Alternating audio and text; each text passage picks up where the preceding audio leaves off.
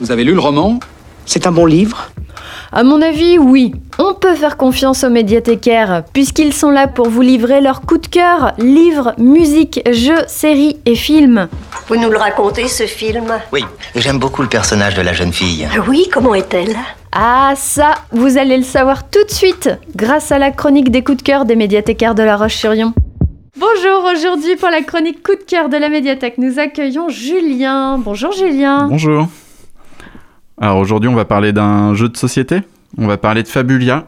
C'est un jeu pour les enfants, donc à partir de 5 ans.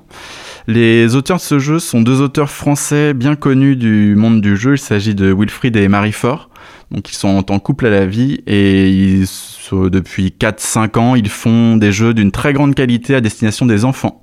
Notamment, ils ont eu euh, le Spiel, donc qui est le Grand Prix euh, allemand du jeu pour la Vallée des Vikings.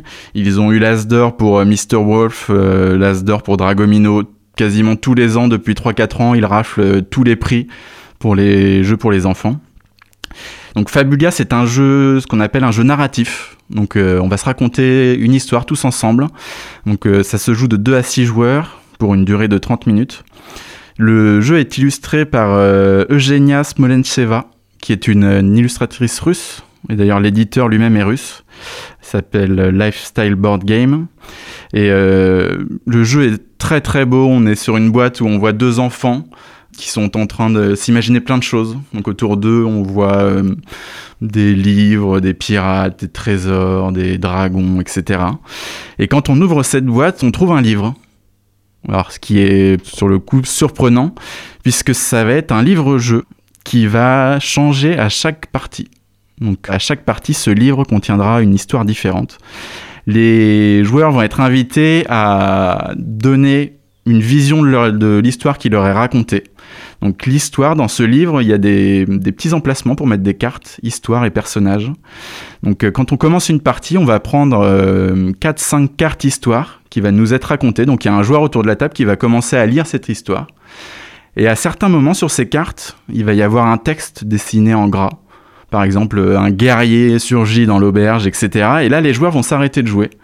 Et ils vont prendre en main des cartes, des cartes animaux, donc qui sont illustrées euh, d'une manière magnifique. C'est un dessin assez naïf, mais très, très chouette. Et du coup, ils vont choisir l'animal ou l'insecte qui correspond le mieux à ce personnage.